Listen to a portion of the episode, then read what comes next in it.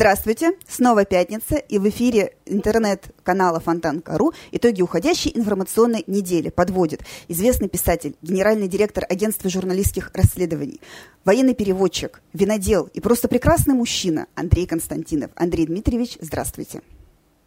Здравствуйте, Венера. Я э, сегодня вынужден начать с того, что должен извиниться перед э, слушателями и зрителями канала «Комсомольская правда», которые в среду не дождались э, меня по чисто техническим причинам это было, потому что начались какие-то встревоженные звонки.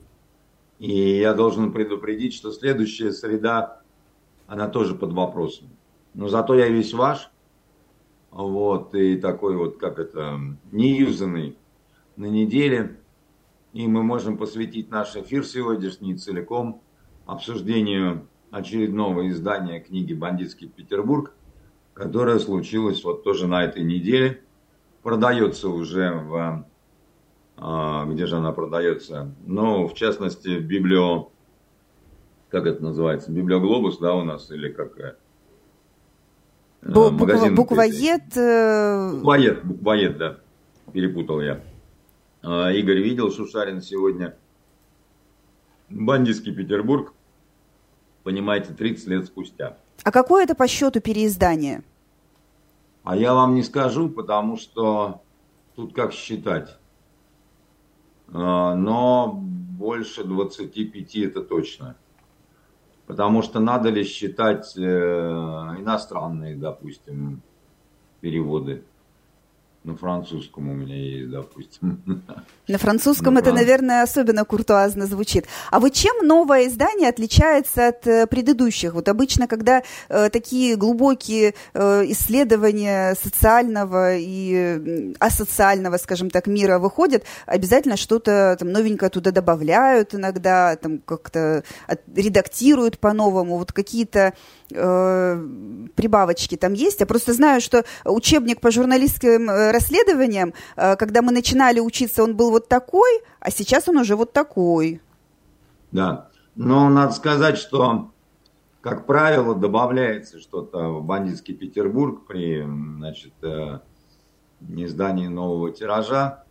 Но здесь вот в этой, я не буду врать, в этом случае там минимальные добавки. И переиздание просто произошло потому, что прошлое издание, оно было раскуплено под ноль. Вот вообще даже ни одной книги на складе вы не найдете, нигде, ни в каких, ни озонах, ни, нигде ничего. И когда мне нечего стало дарить людям на сувениры, там разным своим гостям, я позвонил в конце концов в издательство и сказал, а вы вообще, ну, вы бизнес делаете или тут у вас, значит, это значит, э, агентство под прикрытием какое-то. Они сказали, не-не-не-не-не-не, у нас бизнес. И быстренько попросили там новое предисловие, какие-то там минимальные добавки, и, значит, вот э, появилась эта книжка. Вот. Но, но там э, есть что добавлять.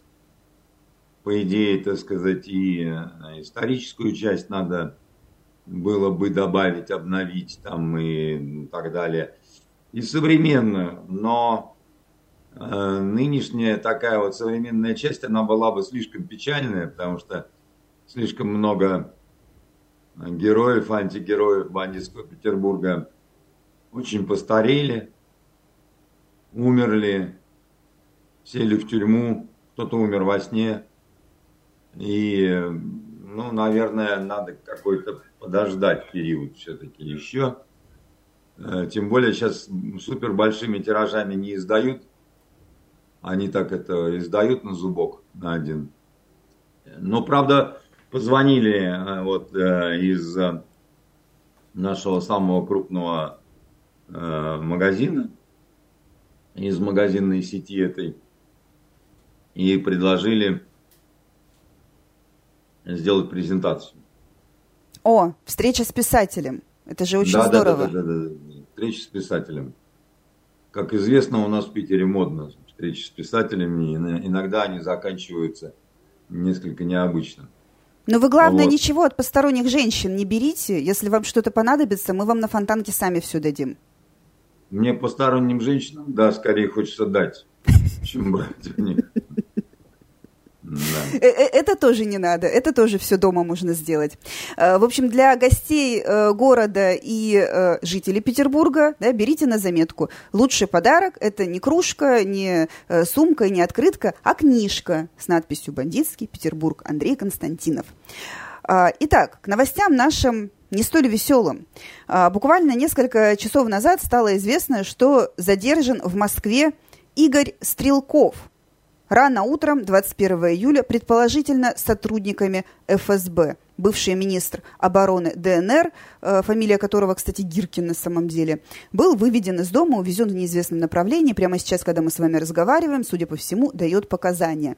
Э, примечательно, что за несколько... Или не дает или, или не дает. Это уж как договорятся. А, за несколько дней до этого составили протокол о дискредитации армии на экс-полковника ГРУ Владимира Квачкова, соратника Стрелкова, с которым они вместе создавали клуб рассерженных патриотов. А, главное не сказала, самому Стрелкову опять-таки, предположительно, вменяют призывы к экстремистской деятельности. Много всякого разного последние, особенно полгода, писал он в своем телеграм-канале. Отсюда вопрос. Это что же у нас уже получается? Начались репрессии в отношении патриотов? Вроде как они поддерживали? Да нет, это, конечно, все не репрессии и даже не прелюдия к ним. Ну, Стрелков это такой персонаж, который действительно Гиркин, и который... У него есть вот эта заслуга, то, что он э, стоял у истоков сопротивления Донецкого, да, там вопросов много, как, что, чего там и так далее происходило, но это был действительно он. Постепенно его отжали, в том числе в силу того, что он такой очень неуправляемый был, и э, это очень странно, потому что он таким очень несистемным человеком оказался – я не знаю, лавры батьки Махно ему, что ли, не давали покоя, но Махно он тоже не тянул. А может, он просто и, очень честный, как Поклонская? Ее же тоже сначала э, из Госдумы потихонечку увели, потом вообще куда-то за границу печатного листа. У Поклонской не то чтобы честность, у нее такая скорее долбанутость, такая контуж... общая контуженность ситуации. Про Стрелкова, и... кстати, тоже нечто примерно похожее говорят военкоры. Вот и я об этом же хочу сказать, что бывает честность э, такая осознанная, нормальная, и, а бывает как нечто такое, что-то такое уже такое вот, когда себя человек чуть ли не апостолом каким-то воображает. Но самое главное не в этом с ним невозможно было выстраивать э, какую-то такую работу, что ли, да, вот он, он все время хотел, чтобы было так, как вот он считает нужным. Что он единственный знает правду матку на земле, и все. И его так технично отодвинули сначала. Ну и тут он развернулся во весь рост. Начал интервью давать, всех разоблачать. Насколько я знаю, предупреждали его неоднократно. Ему говорили, слушай, ну, в жизни бывают разные повороты. Надо как-то так переносить их, тем более ты, а, может быть, и лихой казак Киребеевич, да, но ты не способен оказался работать в коллективе, что ли, да. Ты не способен оказался выполнять э, какие-то не, не, не собственные директивы. Но так этот чайник не летает, так этот паровоз не ездит, да. И э, дальше он прям начал превращаться в такого брюжащего отставника, который вот ходил, гундел, говорил, что здесь не так, тут не так, там не сям, здесь не сям, ну, и этим ужасно уже так вот, ну, поднадоел. Так а что плохого от брюзжания отставника? Он же э, не собрался не с друзьями старик, на танках, не поехал никуда? Или основная проблема в том, что этого отставника не было маленькой э, частной военной компании? И У поэтому... него не было компании, во-первых, частной, и во-вторых, понимаете, старик старику рознь. Есть все-таки лица известные, на которых большая какая-то ответственность, да, к ним прислушиваются, даже когда они какую-то ахинею несут. А вот. Э, тут они еще компанию свели с Квачковым, э, чрезвычайно милым, веселым антисемитом таким, который просто, значит, э, чудесный совершенно дед, ну, который свихнулся на нескольких вещах, ну, в том числе совершенно такой вот но действительно какой-то такой вот замшелый антисемитизм, при том, что он великий воин, он причем а, именно подрывник. Это вот тот, который рассчитал все вот эти таблицы, собственно, участвовал в производстве их, да, там, ну, условно говоря, сколько нужно э, какого типа взрывчатого вещества, чтобы взорвать этот мост или взорвать эту машину, или произвести уничтожение движущегося объекта э, при помощи взрывных устройств. И именно таким образом он доказал, что он не участвовал и не рассчитывал а, нападение на Чубайса. Потому что он сказал, что говорит, вы меня ну, за кого угодно можете держать, но только не за а, сумасшедшего. Кстати, по поводу Чубайса, он в каком-то смысле когда он говорил, что Чубайс изменник Родины и должен быть повешен.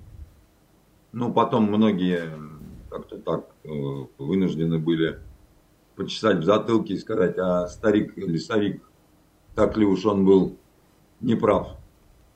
Вот, поэтому все это вызывало определенное раздражение.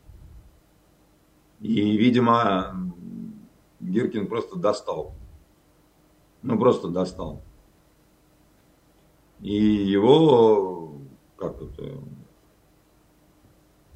забрали. И, ну, я не думаю, что там что-то будет такое.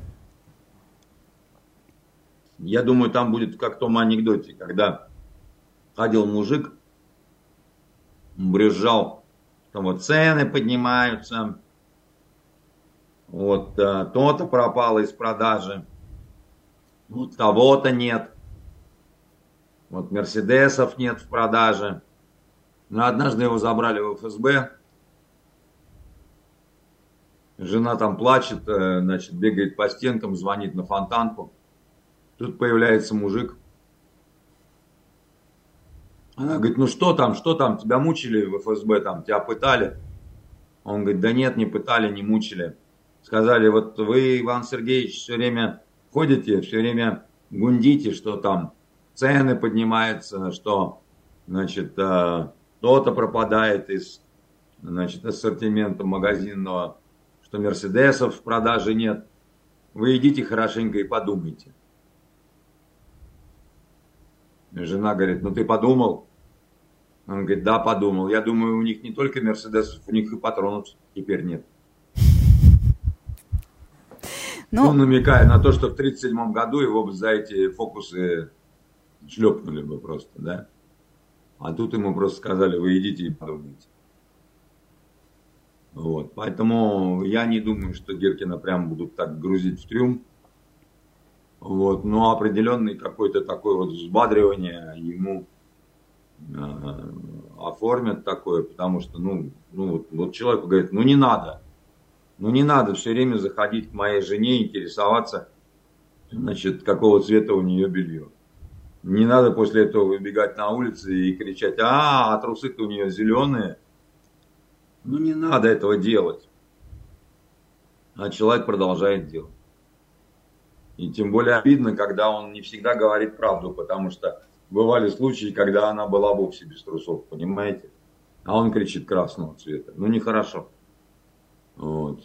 а как э, вот это... Когда как, как вся эта история с э, задержанием Стрелкова и э, вменением, вменянием ему призывов к экстремистской деятельности за его критику э, вооруженных э, сил э, российских, как это все женится с тем, что э, Пригожин делал примерно то же самое, еще и вслух, и э, еще и под, подкрепил свои э, высказывания акциями прямого действия, а ему, значит, путевку в Белоруссию, а Стрелкова, вот, значит, под белые ручки э, пушистым лебедем куда-то отправили неизвестно куда. Да, захибуев Цугундер. Но, но надо понимать, что э, какие у тебя есть возможности, да, что за тобой стоит, а, насколько ты тяжеловес. Вот, э, можешь ты э, или не можешь. Ну, то есть грубая физическая сила. Если нет за тобой 8 тысяч хорошо вооруженных и обученных людей, а только вот одна правда, извините, матка, э, то, значит, это не, не вес. Ну, сила может быть разной. А, это могут быть люди, деньги, там, я не знаю, ядреный бомб. Но когда у тебя нет ничего, кроме того, что ты хочешь сказать, что ты самый умный, ну, возможно, эксцесс. Э, начиналась эта неделя с э, печальных новостей, произошла атака. Да, кстати, я при этом а, не так прозвучало, будто я там считаю, что это хорошо, что, значит, э, Пригожина отпускают гулять, а Гиркина там таскают. Да, я считаю, что и одно, и другое это не очень хорошо, потому что в одном случае это мятеж, как ни крути. А в другом случае мне не нравится, когда задерживают, арестовывают за слова. Но все-таки слова есть слова. Я это много раз говорил. А Гиркин ли это, Фигиркин там, еще кто-то. Я не поклонник Гиркина, я не поклонник э, Клочкова. Вот, но за слова сажать это Понимаю, страшно, неприятно, обидно, все такое прочее. И слово это такая весомая штука.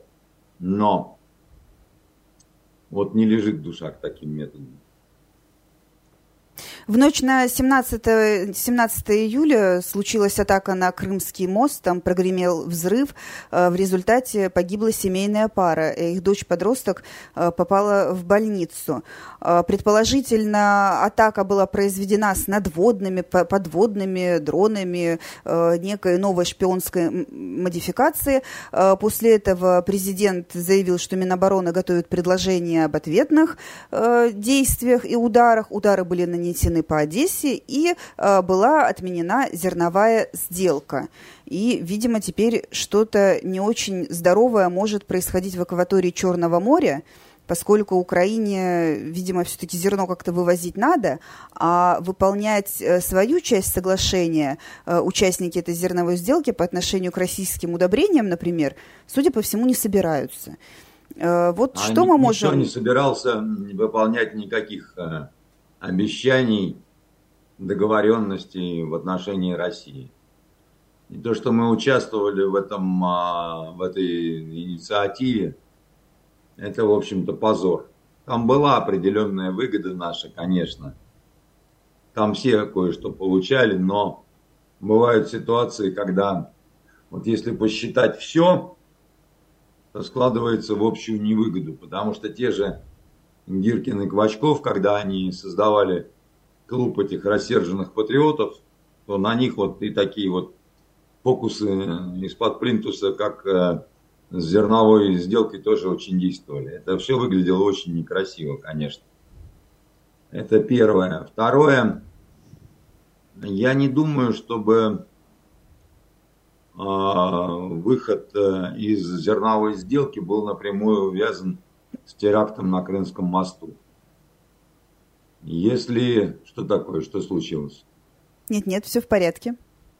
А у вас какой-то такой взгляд был, такой, как будто вы вот, э, что это такое, дьявола увидели во плоти. Это, это не я, это вот Никита в больших наушниках сидит за пультом и меня отвлекает. А, он вам рожи строит. Правильно делает. А чего бы не похулиганить в пятницу? Так вот, э, потому что так быстро это не происходит. То есть вот этот выход, да, он все-таки должен быть проработан в течение определенного времени, это не один день. Теперь, что касается самого теракта. Я неоднократно говорил, что если оставлять такие выходки без последствий, что они будут продолжаться. И э, тут надо не просто тут, опять-таки, привет нашим информационщикам, и военным, и гражданским. Для работы внутри страны надо не просто сказать, как вы сказали, в Одессе были взрывы. Надо сказать, что там было не просто взрыв, а там шок и трепет, и он, по-моему, продолжается. Потому что там долбили эту Одессу как минимум несколько дней. Взрывали структуры порту. Кроме того, это касалось не только Одессы, но и Николаева, и там и Киева, и там целого ряда других э, городов, объектов, субъектов э, Украины. И все это представлено было слабенько. И было, но, причем я понимаю, почему Украина так за, э, значит, замазывала это все и говорила, да, ерунда, там по сараям попали. А почему мы опять делали вид, что там, как это, э, нужно, чтобы удары возмездия были страшными, страшными, до усраки, до кровавого поноса до визга и плача, так сказать, вот э, всех кого угодно, мужиков, женщин, детей и так далее. Только тогда это имеет какой-то смысл. Ну тогда же гражданское страшно. население пострадает. Ну а так оно не пострадает, вы считаете? Так у нас волшебное оружие какое-то, которое исключительно так вот, значит, только толстожопые генералы украинские пострадают, военкомы какие-то, да, у которых там виллы в Испании. Оно в любом случае пострадает, но если уж оно страдает, то оно должно быть примером того, что будет, если вы, уроды, будете продолжать вот такое вот. Будет очень страшно и очень плохо. Но в первую очередь именно страшно. Потому что страх, он помогает остановить, он деморализует. И надо сказать, что все страны цивилизованные, так называемые, они это делали. И Соединенные Штаты, и Великобритания, и во время Второй мировой войны, и в Ираке, и где угодно, и считали, что это нормально. Но ведь те, кому страшно, да, и кто попадает под эти обстрелы, и те, кто принимают решение о том, чтобы новую диверсию на Крымском мосту произвести, новый теракт, это разные люди. И вполне возможно, что те, кто принимает решение, намек э, так просто не поймут. Даже если Дело очень сильно том, бомбить Одессу. Вот эти люди, которым страшно, они все равно давят на руководство. Определенное давление есть оно появляется. Тут нет такого, что мы делаем, что хотим там наверху, а вас всех подавим. Этого нет такого. И э, касаемо, касаемо нашей вот этой мантры, мы не такие, как они, я говорил, мне все время хотелось спросить, а какие? Дурные, да? Будем ждать, пока как можно больше наших погибнет гражданских. Наших не жаль. Вот хохлов жаль, наших не жаль. Не жаль девочку, которая сиротой стала мгновенно. Как? Надо отвечать. Надо отвечать так, чтобы было неповадно. А чтобы было неповадно, ну, тут как? Либо инвалидом делать без рук, без ног, либо чтобы ужас поселился в сердцах. Ну, по-другому не понимаю, если. Ну, посмотрите, сколько было этих терактов, да, на территории Э, России, сколько погибло мирных граждан, и что вы знаете о терактах и диверсиях на территории Украины? Я, например, ничего. И вот этот вот, вот эта вот волна так называемых ударов возмездия, это все-таки так называемые удары возмездия, с моей точки зрения. Но она так явно запоздала, конечно. Потому а... что и у них и у их э, кураторов западных появилось ужасное вот это вот чувство вседозволенности, безнаказанности, а Россия все равно ничего не сделает, они психованные, они придумали вот это вот мы, мы не такие, это наши заблудшие младшие братья и так далее. Все, это не братья никакие. Так, э, может, и были братья, да потом расхотели братьями быть. Их сто раз предупреждали. Возникает Тут... еще один вопрос э, во всей этой истории.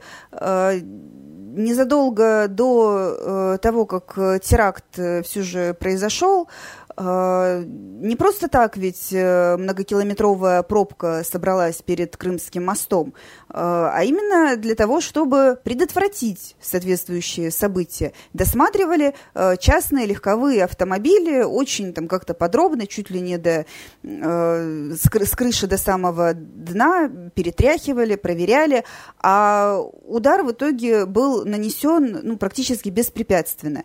Я не эксперт, но вот люди, которые эксперты, эксперты высказывают мнение, что, в общем-то, это можно было предотвратить, если бы э, кто-то ответственный заранее подумал о самой возможности, что что-то таки может прилететь, прилететь по воде.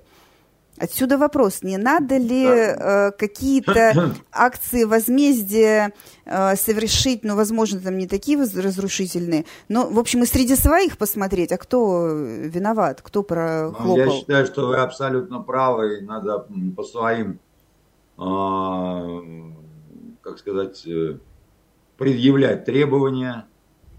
Если ты не соответствуешь, то а, увольнять, наказывать. Но проблема в том, что здесь есть такая цепочка, которая должна быть непрерывной. То есть она должна идти вплоть до самого верха.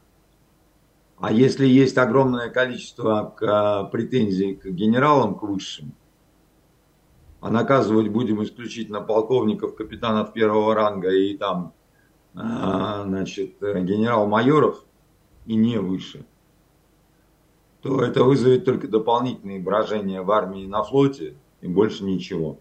Но по каким-то, еще раз говорю, загадочным совершенно причинам люди, которые явно не справляются со своей работой, а, мы можем смело сказать, что вот у нас известные были товарищи, которые сказали, там, все идет по плану. А потом по плану пошло вот это все. Они должны отвечать за свои слова или нет? По-моему, должны. Как они ответили за эти слова? По-моему, никак. А, хорошо это или плохо? Это очень плохо, это деморализует войска. А, там тот э, сумбур, который творится сейчас внутри генералитета, а он творится, к сожалению, да, это очевидно совершенно. Это в какой-то мере вот это связанные вещи.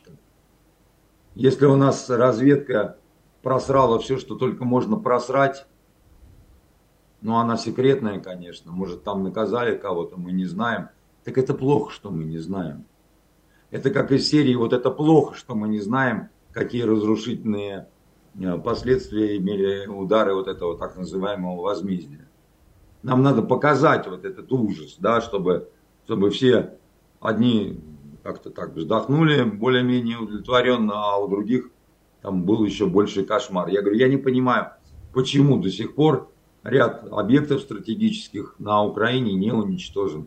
Это касается мостов через Днепр, это касается вопросов, почему у них до сих пор интернет и телевидение, почему ряд каких-то там сделок действует и так далее и тому подобное. Я не понимаю, я не знаю, где получить ответы на эти вопросы. От этого становится еще хуже. Я сейчас еще, еще добавлю к вопросу о том, чего мы не знаем. Э, насколько я понимаю, мы до сих пор не особо знаем, где сейчас генерал Суровикин где Суровикин, где еще пара генералов, про которых тоже разное говорят. Это тоже неправильно очень, потому что если у него нет проблем никаких, то чтобы погасить все эти слухи, он должен просто вот явить морду свою в экран и сказать, «Э, я генерал Суровикин, у меня все хорошо. Если у него все плохо, нам должны как-то объяснить, э, почему все плохо. Ну, надо сказать так, не только мы загадочно поступаем, Вы помните, как выглядели Скрипали? Да. Говорят, теперь их не узнать. Но почему-то англичане их вообще не показывают ни в каком виде. Понимаете? Тоже вопрос. Ну вот Скрипали, они живы, они мертвы. Они вот, ну как вот, где, что, почему с них началось вот это вот великое такое вот брожение. Скрипали, вы где? А нету Скрипалей. Если точно так же, значит, куда-нибудь денется генерал Суровикин, ну, может, это какой-то новый стиль такой. Знаете, был человек, была проблема, нет человека, нет проблемы. Но с моей точки зрения это неправильно. Может быть, я чего-то не знаю. Может быть, у него кто-то откусил ему нос. Понимаете, и он выглядит непрезентабельно. Может, они с кем-то подрались в генштабе. А что такого? Я один раз видел, как один офицер кусал гражданского человека за нос. Понимаете, всякое бывает. А да. как вы оцениваете реакцию простых российских туристов на э, теракт, на вот эту трагедию? Можно было бы предположить, что все тут же развернутся и поедут э, куда-нибудь в Краснодарский край или домой, э, но нет, э, решили не разворачиваться люди, у которых уже все было э, заранее запланировано, и все равно едут в Крым. Вот надо бояться ехать в Крым или не надо? Моей точки зрения надо, и я, меня потрясает вот это вот э, какая-то безбашенная, как это, слабоумие отвага русского человека. Надо сказать, это началось давно. Когда я служил в Ливии, у нас э, э, там же был налет на э, город Бенгази американской авиации. И вот мне, я не присутствовал при этом, но а, мне рассказывал мой кореш, а, летчик наш. Они жили все в таком гостинице для холостяков, прямо на берегу моря, Средиземного. А рядом стоял маяк, который давал вот эти вот вспышки, да, идеальный такой маяк, вот, который наводил значит, э, удары. И рядом, значит, это русское общежитие. Как только пошли на, значит, боевые развороты американские самолетики, вот эти фантомы, что сделали русские офицеры, которые без жен там с ума сходили? Они все ломанулись на крышу посмотреть. А как там это будет вообще? Интересно же, хотя еще не было ни телефонов, ни вот селфи, ничего, да? Значит, э, они побежали на крышу все, а трое самых умных поехали на лифте. И первый удар был как раз в этот э, маяк, и рядом электростанция. И уничтожили электростанцию, и лифт остановился, не доехал. Застрял между этажами. И они стали там колотиться, как обезьяны и кричать, ребята, вытащите нас отсюда, вы же советские люди, вы же нас не бросите. А советские люди мерзко смеялись в ответ и говорили, ну что жабы, всех умнее хотели быть, на седьмой этаж уже пешком не подняться. Значит, ну потом их ломом и с такой-то матерью вызволили оттуда. И они сидели на крыше, выпивали за мастерство американских пилотов, потому что пилоты знали, что рядом вот эта вот русская гостиница, и по ней не били. А наши сидели, и, значит, у них такое развлечение было вечернее. Вот эти пуски над Бенгази ракетами. Но сделать они ничего не могли. Да, это просто были вот специалисты с авиабазы на отдыхе. Э, но вот эту вот историю про то, как побежали смотреть, как будут бомбить все, что рядом с ними, а там, вы же понимаете, ракета чуть-чуть отклонилась, да, там, и там, с приветом Шишкин как говорится. Тем более там американцы кассетниками как раз работали. Я потом видел следы на нашей базе. Там, знаете, такой, э, допустим, ангар алюминиевый. И заходишь в него солнечный день, а там как дискотека, там вот эти вот лучи перекрещиваются, да, солнечные, сквозь пробоины. Потому что изрешечен, да, весь? Вообще как друшлаг просто полностью. И это такой дает эффект необычный совершенно. Заходишь туда и прямо вах, такой вот как какой-то фантастический фильм. Вот, поэтому русский человек, он вот такой вот примерно. Вот. И его на слабо не возьмешь. И какой-нибудь там запрет. Я один раз чуть не подорвался вот в Дерне на минах. Там побережье все заминировано. А мне так плохо было с похмелья, что я должен был залезть обязательно в море и просто макнуться, чтобы вот э, самогону перепил. Вот. И все эти крики, что там мины, и дурак, куда ты лезешь, они меня как-то не сдержали, потому что мне казалось, что мины ерунда по сравнению с тем, что я сейчас просто сдохну от этого самогона. Вот. И как-то... И вы знаете, бывает, что именно вот э, таких вот э, и выносит как-то. Но или, допустим, как наши журналисты поначалу работали в горячих точках, да? Все иностранцы экипированные, как тяжелые танки, а наши там без бронежилетов, без ничего, там смеются над ними. Но наши это, наверное, так не от безбашенности, а от э, бедности. Экипировать журналиста как тяжелый танк, это же денежка, извините, нужна. Поначалу, да, поначалу, да. Сейчас уже такого нет но поначалу этим кичились.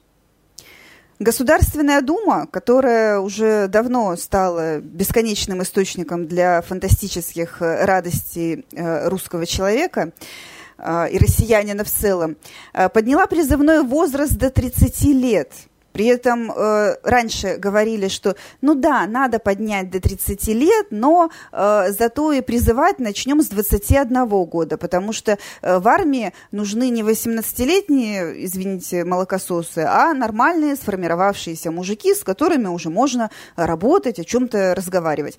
А сейчас говорят, нет, вот призывать будут по-прежнему с 18, но до, теперь до 30. То есть все-таки и молокососы тоже в армии нужны. Депутаты утверждают, что так захотел не кто-нибудь, а народ что народ это требует. Одновременно э, идет э, усиление санкций в отношении тех, кто попытается от призыва каким-то образом уклониться. Э, их будут лишать водительских прав, э, доступа на, на госуслуги, то есть это практически такая гражданская маленькая смерть маленькая гражданская смерть. А еще Госдума предложила увеличить штраф за неявку в военкомат по повестке до 50 тысяч рублей, потому что дочерикались в соцсетях, что трешечка – это дешево.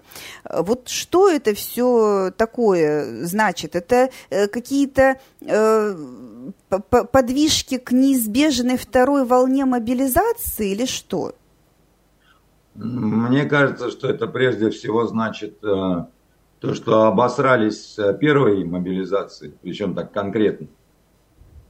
И теперь свое вот это вот э, неумение наладить работу тогда, когда она должна была быть налажена, да, пытаются все-таки спихнуть на э, кого угодно, только вот не предъявить претензии к себе.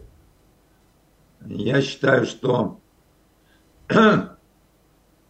Ну, во-первых, э, с 18, а не с 18. Вообще срочно с 18 служить легче. Потому что молодежь, вот такая вот совсем молодежь, да, она легче переносит какие-то испытания, воспринимает все немножко как игру, как спортивный лагерь. И как вам сказать, дело в том, что вот это вот год срочки нынешний, да, это по сути дела учеба. Вот если их не трогать, не задействовать в каких-то боевых операциях совсем, потому что, ну, все равно задействуют в каких-то вот э, ситуативных, допустим, там ту же Росгвардию, там на оцепление на разные вытаскивают, там, да, там футбол, не футбол, там, негритянский саммит, там еще что-то, да, ну, кто-то должен тоже это делать. А, значит, э, и это, как правило, срочники. Ну, потому что контрактники, у них хватает разных других проблем. Что касается контрактников э, и... Нет, ну мы сейчас говорим только о призыве, о контрактниках не будем. 30 лет это молодые люди, но 30 лет, в 30 лет быть рядовым тяжело. И я бы так сказал, все-таки в 30 лет, как правило, уже есть и образование какое-то, и жизненный опыт, а главное, надо смотреть, э, женат человек, не женат, и есть ли у него дети. То есть, если дети есть, то что? То значит, можно призывать, он уже э, свою нет, задачу нет, насчет размножения наоборот, выполнил? Наоборот. Я думаю, что вот те, у кого дети особо маленькие, причем даже один хотя бы ребенок, или даже жена без ребенка там и так далее, ну просто очень много семей распадается. Парень не уходит в армию, ну дальше все как вот, с глаз долой, из сердца вон. Есть Но во время мобилизации на это не особо смотрели. Там, если во, нет четырех детей, то... Во время мобилизации вообще от ужаса не смотрели никуда. Там, значит, вот эти вот военно, военно как их, э, комы просто впали в истерическое состояние. Им показалось, что на этом все. Ну, может быть, и было бы хорошо, если бы на этом для некоторых все наступило. А, при том, что вот они все свои не, не, неполадки в техническом смысле, в кадровом обеспечении. Ну, то есть это такая костная, дикая система, которая все пытается перевалить вот на, как это, это они должны узнавать про то, какие изменения у тебя. Вот есть госуслуги. Они про нас все знают про вас все знают. Мне иногда кажется, что они вообще ну, живут со мной, понимаете? Там не успеешь где-то что-то нарушить, уже вылетает, прилетает, там все. Есть другие службы, да? Ничего не знают, только военкоматы. Но при этом они такие требовательные. Они говорят, а вы возьмите справку, а вы с этой справкой придите к нам. У нас на эту справку, значит, баба Рая поставила чайник, поэтому еще раз эту же справку ну, слушайте, мы в 21 веке живем. У нас артистка Пересильд летает в космос. За просто так. И вот, и, и военкоматы. Ну, теперь они хотят мучить людей, которым 30. Но это нехорошо, потому что, еще раз говорю, что вот у многих только-только карьера какая-то начинается. Что бы там ни говорили – но вот ты ушел на год, и карьера начинает загибаться, да, вот, и вообще все как-то вот, все как-то меняется, да, очень сильно. Я после Йемена год стажировки, да, вот, ну, все по классике, вернулся, развод.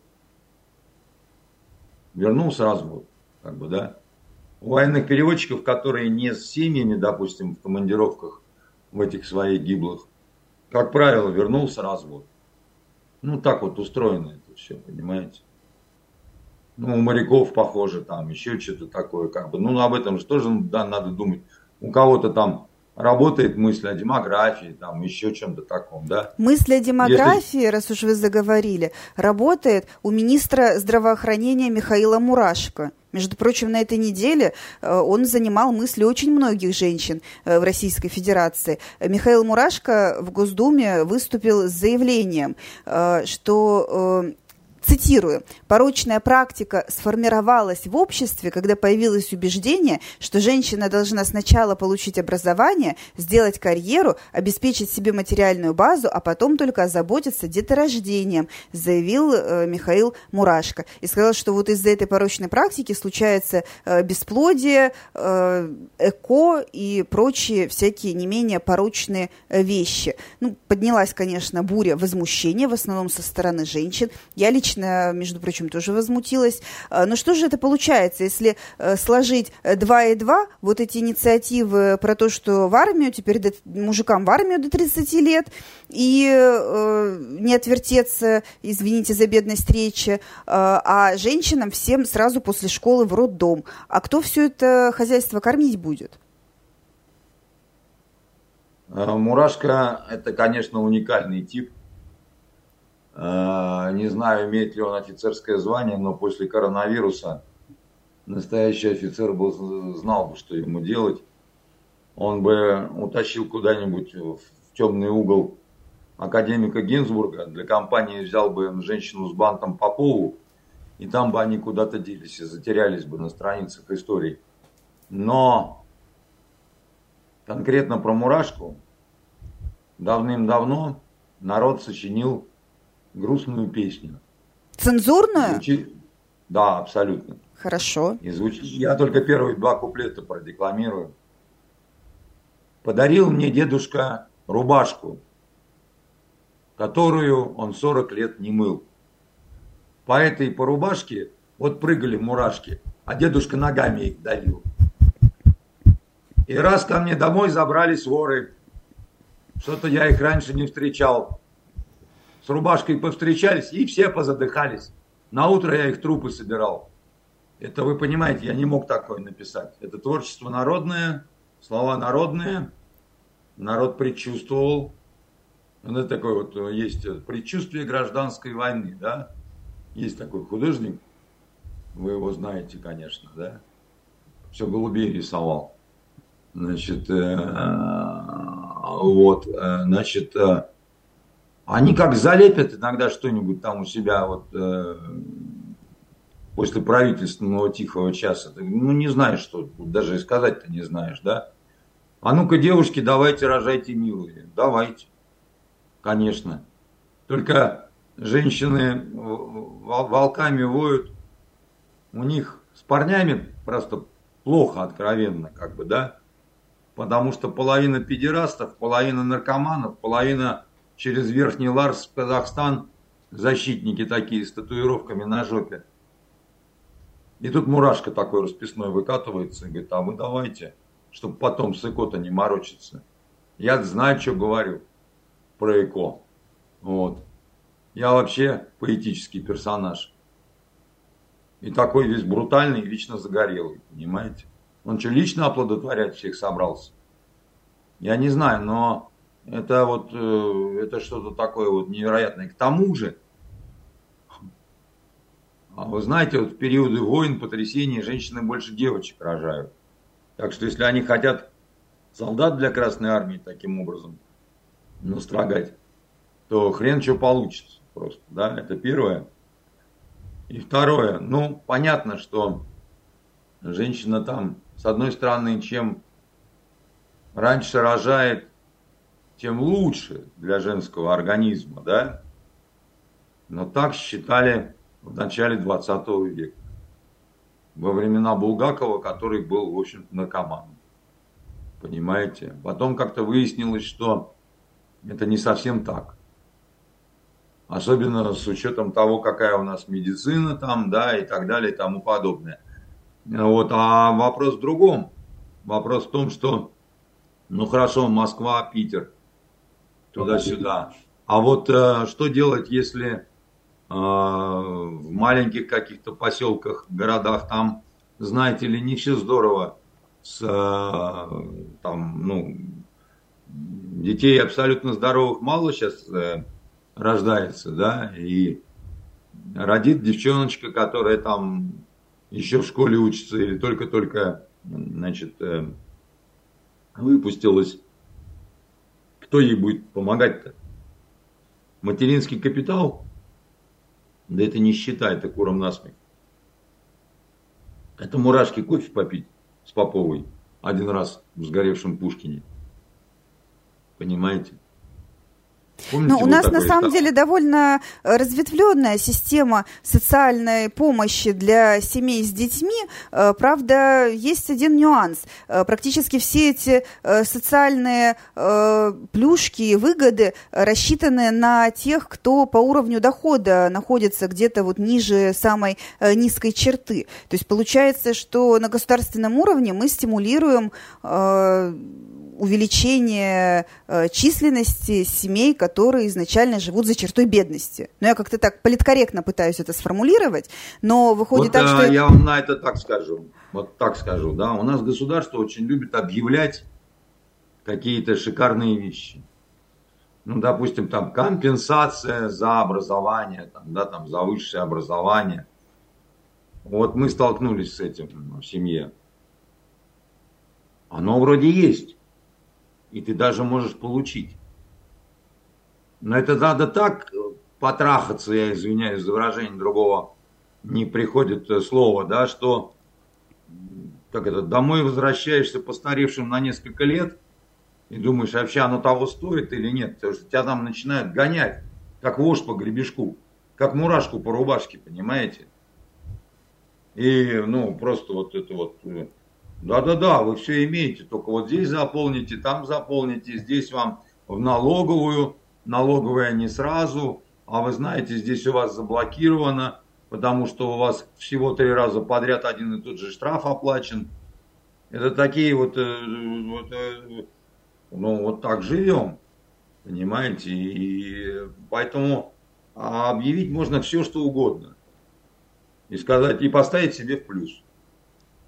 Потом выясняется, что даже если какие-то поручения давал непосредственно главнокомандующий,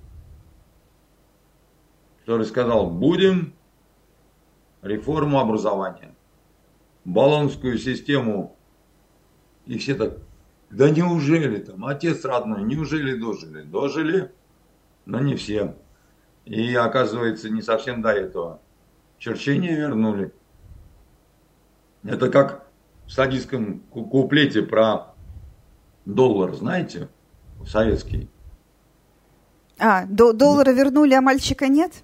Да, да, да, да, да. Папа три раза ходил в комитет, доллар вернули, а мальчика нет. Значит, э, то есть э, логика это она где-то есть. Но ее надо, во-первых, найти, а потом понять. А потом ужаснуться, упасть в обморок и снова встать. Понимаете? Поэтому, может быть, поэтому с нами справиться мировое сообщество никак не может. Потому что мы очень загадочные. И вот кто к нам попал, он завяз и пропал. Они не понимают, что с нами делать. У, у них все не так работает. У них тупее, у нас изощрение. Понимаете? У нас, вот я еще раз говорю, э, вот вы коснулись этой темы с военкоматами. Слушайте, вы справьтесь с тем, что сейчас у вас есть, пока хотя бы. Вы, ну, вычистите свои военкоматы от стариков. Вы нормально оснастите их компьютерами. Вы создайте нормальные базы вы привлеките туда айтишников, э, вот этих самых, да, у вас, в конце концов, именно в Министерстве обороны есть вот эти вот военные хакеры, которые звери просто, бог знает, что творят. Конечно, они вам не создадут, как госуслуги потихонечку приватизировать, да. Ну, вы же просто смешные выглядите, товарищи офицеры э, в военкоматах. Ну, ну, у вас же до сих пор повестками вашими, которые на таких бумагах выписаны, что ими даже не подтереться. Ну, страшно просто за, так сказать, э, свой орган, да. А туда же, там, дайте мне 30-летнего бойца, понимаете, там.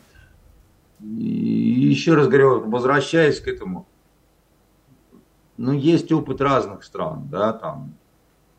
Понятно, что мы не можем целиком брать опыт э, Израиля, допустим. Ну, просто маленькая страна, там объем имеет значение, как бы, да, вот э, компактно все. Плюс служат все поголовно, да, плюс определенная, а, определенная такая идеология, что ли, есть, да. А в большинстве других стран с армиями тоже проблемы очень большие непрестижно, бардачно, значит, устроено все через одно место. Нам кажется, что там натовские войска показывают бравых каких-то там чуваков, трансгендеров в беретах, понимаете, а на самом деле, да, тоже капни там, казалось бы, там немцы, там, нация солдат, какое там, там ничего не летает, не ездит, не, ну вообще караул полный совершенно. Только что на парадах могут ходить, больше ничего. Леопарды их вон горят как факелы и больше И там западные армии, это давно началось, когда стали появляться, как вот э, Гортензии после дождя, вот эти бабы, министры обороны, да, которые вообще не имели ни малейшего представления о том, что такое армия. Я радовался как ребенок и говорил, что кончится это очень плохо для них, для всех. Ну и действительно так и закончилось в итоге. И теперь восстанавливать армию а в Европе это ну, такая в Европе, кроме поляков, которые из-за своей безумной ненависти к России создали что-то такое более-менее боеспособное, больше особо воевать-то так некому. Да и в а, Соединенных Штатах, там, знаете, вся военная прокуратура завалена исками об изнасилованиях. Такое ощущение, что они вместо боевой учебы друг за дружкой охотятся, где бы кого бы нагнувшегося трюк, дрюкнуть, неважно какого пола, цвета кожи и так далее. Понимаете, это там похлеще, чем с Трампом. Тоже для нас это хорошо. И плюс они все давным-давно не воевали. Ну вот у них... Э, и они учат при этом украинцев, как воевать. Это украинцы их должны учить, как воевать. По-хорошему уже. Чему их могут научить немцы? Водить этот леопард? Так он ни на что не годен, как выясняется. Вообще ни на что не годен. Все так, это, значит, священная кошка такая, там, ой, там, леопард. Сейчас как придет, как прыгнет, понимаете, на Дона Педро. А в итоге оказывается, что, фу, блин, даже как за Дона Педро неудобно. Понимаете, сейчас такая же судьба будет ждать эти F-16, которые они там осенью собираются поставлять. Потому что и сама по себе, хороший самолет такой, да, был лет 30 назад. А сейчас там, ну, модификации, там то все, пятое, десятое. Вот, но это как, ну, это как вот э, посадить э, красивую тетеньку в красную машину. Когда она получила права, там пять лет назад ей купили. С тех пор она за рулем не сидела. Это вот из этой серии. Чудесно будет, если она там первую неделю будет до дома доезжать в нормальном состоянии, а не там вставать поперек моста Александра Невского. Знаете, вы прямо знать, сейчас про, про то, как я начинала водить, рассказываете историю. Это Один не только один. вы, это типично, и почему-то все в Питере любят вставать значит, поперек именно Александра Невского, а потом бросают руль и говорят, я не знаю, что делать, понимаете. Ну, такой Петербург, город мостов. Но там же не написано, что делать. Не, не Про- проблема. А вот э, переходим к новостям культуры. А в Голливуде, между прочим, проходит крупнейшая с 60-х годов забастовка сценаристов и актеров. Сначала бастовали сценаристы, но, как мы э, знаем из киноленты «Да здравствует Цезарь», это э, классика жанра, когда сценаристов э, в Голливуде за людей не считают, но к ним еще и присоединились актеры. Э, теперь из-за вот этой массовой забастовки э, прекратились съемки и производство многих фильмов и сериалов, фильмы переносятся, сериалы тоже там новые сезоны не снимаются и переносятся. Ну вот «Дом дракона», говорят, продолжают снимать, и то потому что в Европе. В Европе бастовать нельзя, не то что в США. А, да, получается, что вот эта вся прекрасная э, фабрика грез, в которую валиваются бешеные э, какие-то деньги, сопоставимые с годовыми бюджетами небольших африканских стран, и э, гонорары отдельных актеров, да, и режиссеров сопоставимы с этими бюджетами, э, вот она получается вся на слезах и поте каких-то безвестных маленьких людей. Ну, во-первых, это так. А во-вторых, еще на прошлой программе я предлагал нашим актерам и сценаристам поддержать американских коллег. Причем не с требованиями нашими там, к Министерству культуры, а вот поддержать их в их требованиях. Там, объявлять голодовки предупредительные от обеда до ужина, допустим. Еще как-то там это американские братья, сестры и не весь что, какие зверушки непонятные. Мы с вами. Свободу Анжели Дэвис. Свободу Анжели Дэвис, так сказать. Потом, значит, там еще что-нибудь такое. Во-первых, это движ. Во-вторых, они ни черта не поймут, эти америкосы. Они решат, что это, значит, идеологическая диверсия. Вот. А, в-третьих, у нас поржут люди. Вот, потому что у нас-то у, у тех а, проблема, что работы много, но она делается странным таким образом. Там же идет много лет противостояние творцов и дельцов, как бы, да. Вот э, на этой базе дальше возникают денежные выяснения отношений, понимаете? Вот, потому что дельцы всегда хотят, они хотят хапнуть как можно больше. Сейчас стали падать прибыли, прибыля, и они уже там, значит, на своих там пытаются там. Сейчас уже нет таких тучных лет, когда там, знаете, там снялся в одном сериале каком-то таком, и можешь покупать себе острова с негритянками, да? Значит, э, тем более, где они? Они все на форум к нам приедут, понимаете, где ты их купишь уже. Они тут уже, понимаете, русский хлеб. Так а у нас разве идеальная ситуация? У нас вот прямо всем да, платят он, справедливо и в срок? Да, потому что у нас ничего никому никто не платит вообще совсем. Только армяне банкуют, сидят, понимаете, и говорят, вай-вай, как и мы все армяне очень-очень бедные люди, да. Вот, поэтому у нас э, все просто. Тут э, вот бывает, знаете, ситуация, когда не все дома, да, а бывает, когда просто все ушли и все. Понимаете, вот э, э, тихо и пусто. У нас вот в этом смысле, значит, э, тихо и пусто, и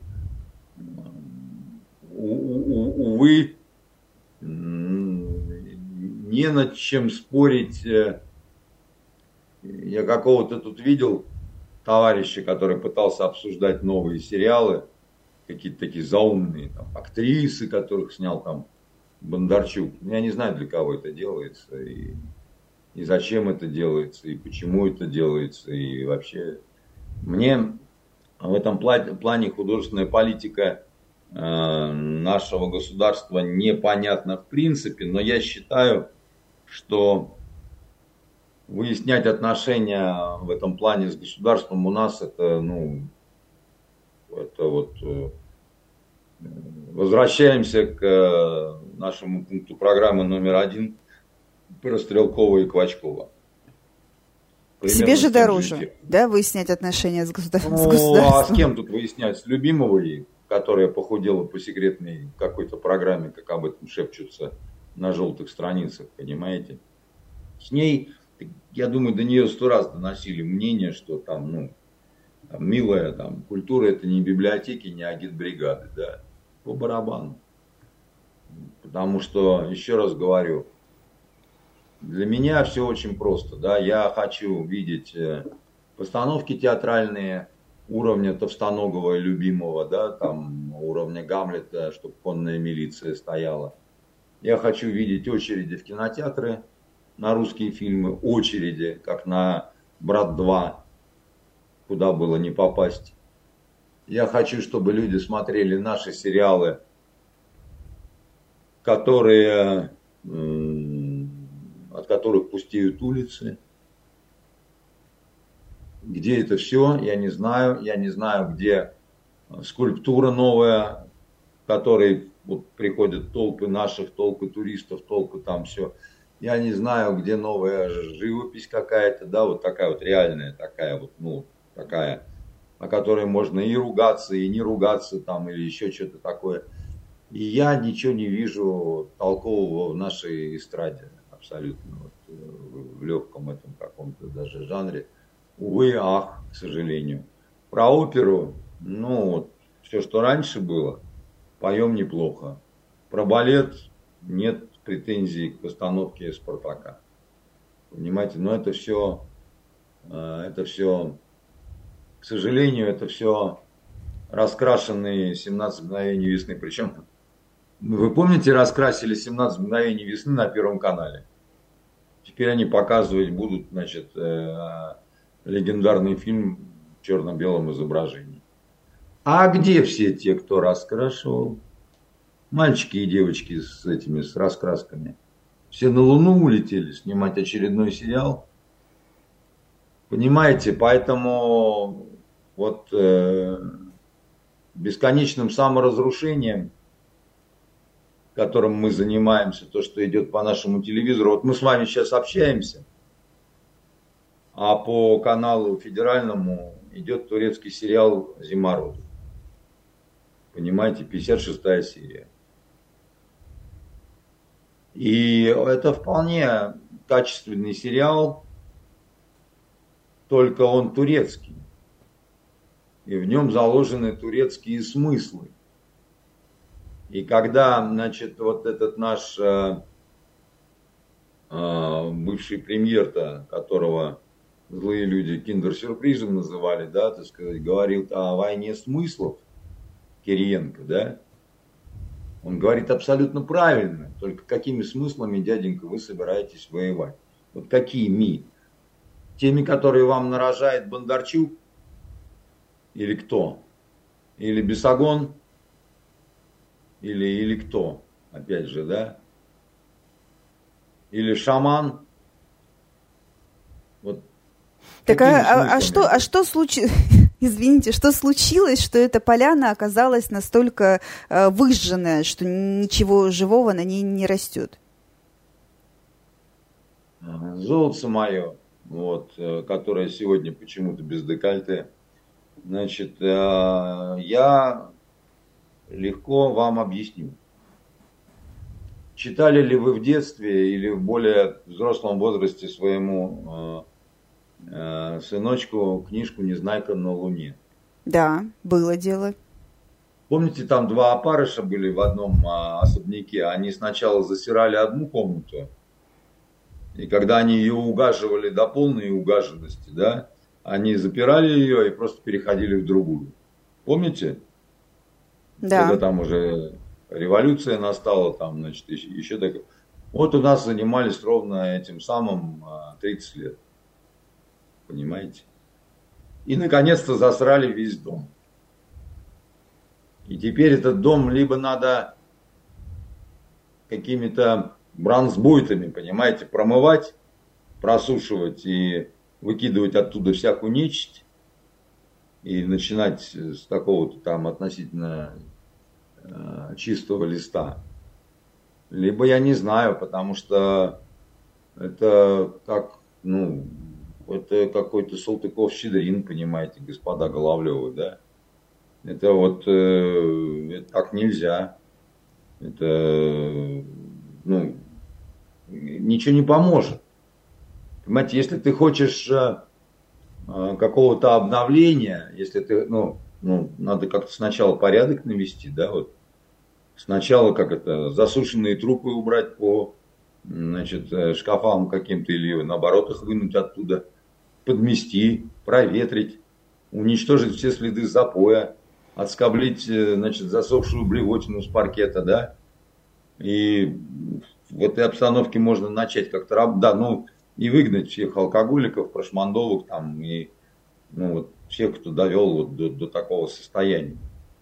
А если по принципу снова, да, вот у нас они все обосрались, но мы же не можем так, мы же своих не бросаем там, значит, еще чего-то такое там, и в армию их не отдаем, потому что им всем уже много больше 30. Ну, так э, чего тогда вы хотите, да? Тогда вот у нас так оно и будет катиться. Черчение возвращаем, баллонскую систему оставляем. Понимаете? И а, вроде как, вроде как э, все находят какие-то свои оправдания, свою какую-то логику. А на самом деле просто надо быть способным к ну, каким-то решительным действиям, да.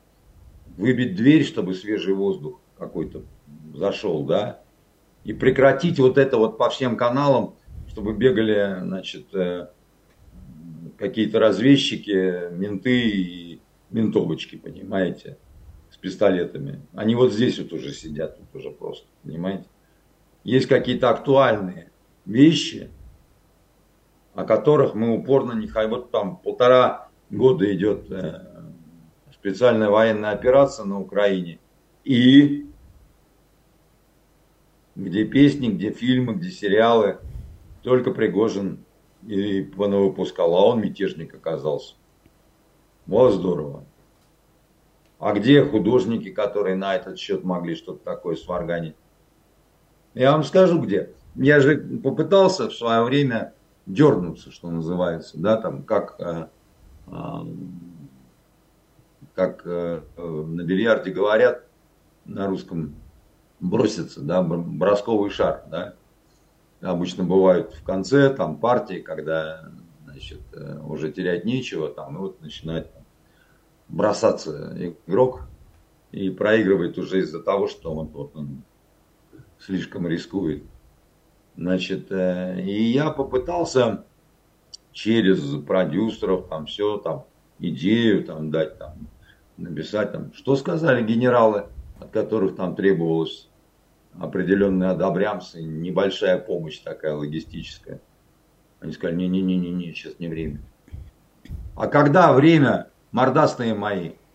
Ну не не не не не сейчас не сейчас не сейчас в итоге информационная война с нашей стороны по загадочным причинам либо не ведется, либо ведется каким-то ужасным способом, таким, знаете, странным. То есть, э, когда мы все время даем какие-то пасы другой стороне. У нас там генерал какой-то пропадает с локаторов, и, возможно, это украинская подлая цепсо начинает говорить, что его там на дыбе уже мучают там и так далее, да. Но мы-то ничего не говорим в ответ. Мы же это во, во глубине сибирских руд э, храните гордое терпение, да, там. Почему? А мы не такие. А какие мы? Дурные, что ли? Тупые, что ли, совсем? Ну, на войне и в любви все средства хороши, надо выигрывать. Нет. Еще так это ножку вперед. Из жопы дым, понимаете, из ушей пар. Вот коньки-горбуньки какие-то. Но кто вам сказал-то, что нет? Или вы в этом просто ни черта не понимаете? Ну. Во всем мире сегодня происходит э, двойная кинопремьера. Э, фильм Кристофера Нолана «Оппенгеймер» – и кинолента Грета Гервик Барби выходит в один день. Но нам все это не светит, во всяком случае, в ближайшие недели две-три, пока пираты свои пиратские злобные дела не обстряпают. А, поэтому что советуем читать и смотреть на этих выходных?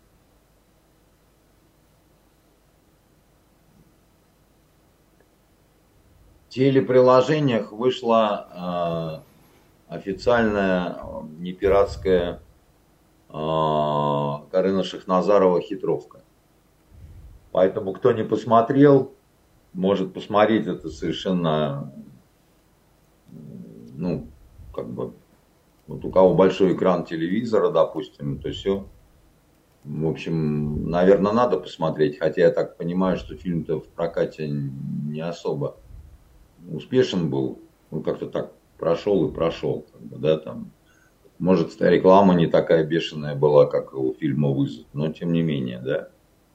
Я, наверное, его посмотрю. Я сам не смотрел, ничего не могу сказать, но мне любопытны эти герои. По крайней мере, Гелеровский, поскольку он, в том числе он герой нашего учебника по журналистским расследованиям. Мало кто знает, это он, а, наверное, был одним из первых журналистов, кто придумал работать под прикрытием. Это потом украли западные товарищи. Э, вот это вот undercover, да, вот то, что... А и приписали это господину Вальрафу, который жив до сих пор, обсирает нас там, значит, э, который там менял личности и там в редакциях описывал, как там все плохо в шпрингеровской прессе. Поэтому я вот советую посмотреть, конечно, Конечно, я советую посмотреть э, вот э, Шахназарова хотя бы из уважения к тому, что вообще, в принципе, делал этот режиссер, хотя он давно не делал каких-то... После «Белого тигра» А вот эти вот премьеры, то, что вы сказали про пиратов, вы бы пошли на них в кинотеатр? Я бы не пошел ни на Оппенгеймера, ни на вот э, эту, как ее... Барби. Да, на Барби не пошел бы я. не захотел бы я. Не, не надо нам Барби. Ну, ну вам, может быть, и не да. надо, а нам, девочкам, очень даже вполне. Я свою до да. сих пор храню. Да, я таких бы девочек отлавливал бы и в армию бы вместе с Барбиами. Вот. Да и хорошо бы было бы, понимаете. Что касается почитать, вот э, смотрите, у меня эта книжка, которую я прочитал, называется, вот буквально на этой неделе, а, опять э, рекламирую англичанина, но что поделать. «Закон забвения» Роберта Харриса. Это современная книга, но посвящена она гражданской войне. Не все знают, что в Англии была гражданская война. Не все знают, э, что был такой Оливер Кромвель. И не все знают, как, э, что была казнь Карла Первого. Ну, те, кто читал 20 лет спустя э, мушкетеров, да, там они помнят, что мушкетеры пытались спасти. Как у меня Митя выразился в свое время. А потом мушкетеры пришли к царю и тут же получил книжкой по лбу, понимаете? Вот, а Лиза лежала, лежала, значит, угорала от хохота. А вот. К царю они не приходили, значит, мушкетеры, но а, вот эта вот книга «Закон забвения» – это история, она на подлинных документах о том, как искали цареубийц. А когда была реставрация монархии, пришел Карл II, уже после смерти Кромвеля было, и вот там было больше 50 человек, тех, которые, собственно, сам процесс организовывали над Карлом, те, кто приговор выносил, подписывал. И за ними шла охота, за теми, кто остался жив. И вот эта книга, она посвящена охоте на двух конкретных полковников, которые скрылись было в Америке. Знаете, это очень тяжелая книга. Она такая, во-первых, все-таки для человека немножко подготовленного, да, хотя это хорошее очень художественное произведение такое. И во-вторых, она, она вот показывает, насколько мы разные с англичанами. И она очень достоверная. Потому что когда ты читаешь, насколько это все были люди такие, которые, по-моему, других книг, кроме Библии, не читали, и у которых споры носили исключительно какой-то теологический характер, и о том, какие зверства происходили во время их э, революции, скажем так, так это назовем, да. Но в общем, прям скажем, это такая, ну, в общем, это кто прочитает, кто сумеет прочитать, это добавка к вашему образованию, безусловно. И это все-таки интересный мог бы получиться, например, фильм. Вот возвращаясь к нашей истории про э, эти самые забастовки, да, это мог бы получиться очень интересный фильм, я вам точно могу сказать, потому что там ну вот все, и индейцы, нападение их на поселение, и там жизнь, как у Робинзонов Круза, и любовь, которая там через года невероятная какая-то, так сказать, и жестокость э, э, страшная, лондонская чума и лондонские пожары. И все достаточно так достоверно, без а, ну, то есть это такая вот реалити-реалити, понимаете, вот э, все это сделано. На эту тему я не особо знаю фильмы какие-то, да, вот, ну, еще раз говорю, кроме мушкетерских всех этих историй, но я советую посмотреть э, ну, всемирно известный, опять-таки, да, сериал «Тюдоры». Он не об этой эпохе, он, он, он раньше. Но вот в этой истории безумного Генриха с Анной Болейн, с другими его женами, да, так сказать, казненными, с этой, значит, э, безумной Елизаветой, которая пришла власти, и которая там всем нам очень нравится, хотя кровавая тоже была, там она была не менее кровавой, чем а, та, которая, по имени которой дали название известному коктейлю Блади Мэри, да, значит, это, это, понимаете, история так устроена, что всегда у каких-то событий есть предыстория. Вот у нашей смуты, которая вот э, могла бы стать основой для шикарных художественных произведений, но очень сложных в производстве. Это и фильмы, и сериалы, и книги, да, чего у нас, в общем-то, наверное, нет. Хотя кое-что выходило, но это не соответствует, э, не соответствует э, интересности темы. Но Иван Грозный сделал все, чтобы была смута. Хотя, там, казалось бы, да, там он не настолько был дурак, не настолько был кровавый, но личные особенности, так сказать, да, вот они привели к тому, что череда неприродных царей, дальше, как говорится, душа в рай, и получилось, как получилось. В каком-то смысле в Англии похоть, там, желание жениться, сколько хочу, столько могу. Вот эта вот война Генриха с папой, уход от католицизма, а, и вот это вот э, английское пуританство, к нему по-разному можно очень относиться, да. А, я скорее, например, негативно отношусь и как все великолепно начиналось.